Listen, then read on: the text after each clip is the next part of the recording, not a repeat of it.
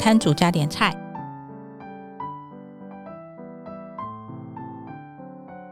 嗨，欢迎来到路边摊，我是摊主吴巧亮。你现在收听的是路边摊的 Parks 频道。今天呢，来到了摊主加点菜的第四集。这集呢是特期第三集，懂也没用的心理学实验的加菜单元。第一道菜端出来的是什么？叫做双盲。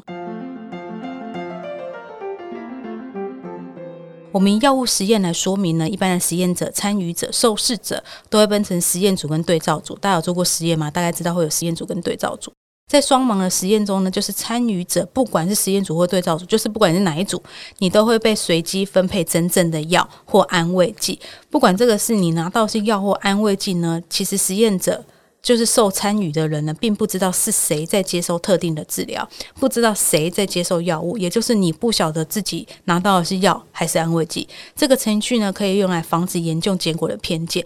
比方说，如果我今天早就知道我是实验组或对照组，哈，我会故意因为心理上的影响，所以做出比较不正确或不客观的判断。因为由于参与者呢，他不晓得自己到底有没有吃到真正的药，或是拿到真正的安慰剂。所以呢，他们就不会对治疗产生希望、信念或是影响结果。再来，由于研究人员也不晓得哪些受试者在接受真正的治疗，听清楚了，是研究人员也不知道，所以他们不太可能暴露或者是去暗示可能影响研究结果的线索。如果双盲，当然就有单盲啦。双盲就是两边都盲，单盲就是单边。也就是说，实验者会知道哪些参与者正在接受治疗，但参与者仍不知情。也就是说，让你实验的人，那个实验的人知道，但是你是参加的人并不知道。舅舅有提到那匹马汉斯，大家记得吗？在这被研究的时候呢，他为了确认他会不会算数，心理学家呢就把他把眼睛蒙起来，也把主人还有相信他会算数的人都支开，用全新不晓得实验目的人来指示汉斯算数。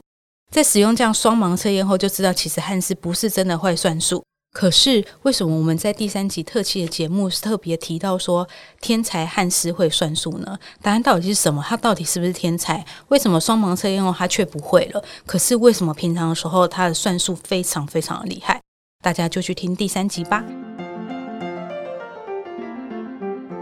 今天摊主加点菜的第二道呢，就是要跟你讲依附理论。上个礼拜，舅舅讲了小猴子跟铁娘子还有布妈妈的故事。在这个心理学家哈洛的实验当中，发现哺乳动物呢要顺利长大，不能只有食物，更需要妈妈的情感关怀、身体的拥抱跟接触。也就是说，小孩子一出生就会去依赖身边重要的人，通常这个人就是妈妈，借此保护自己免受到外在的威胁，发展出一套自我与外在互动的方式，用来探索这个世界。比方说，小孩子和妈妈的互动，终其一生就会影响我们生活，所以依附理论非常重要。发展心理学家呢，玛丽安斯沃斯就根据鲍勃理论呢，设计一套陌生情境测验。测验小婴儿在妈妈和陌生人轮流进出的房间的不同反应，归纳出四种巨型的衣服，或者是焦虑型、矛盾型、逃避型、混乱型。这四种类型呢，反映亲子间的距离。在小孩长大之中呢，这些衣服类型会影响到同才跟伴侣之间的关系。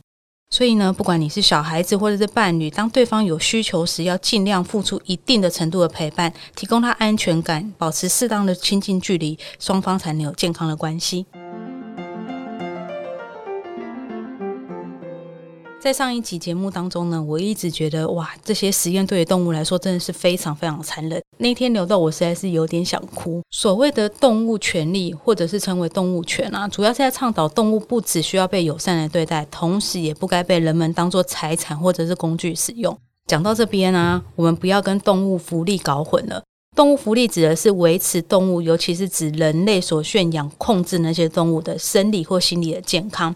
以及提供其正常的生长环境啊，让它不会挨饿啊，不会在很糟环境下长大，或者生病没有受到照顾等等的。以上讲的这些其实是动物福利，但所谓动物权观念呢是什么？动物权呢是指人跟动物双方的平权。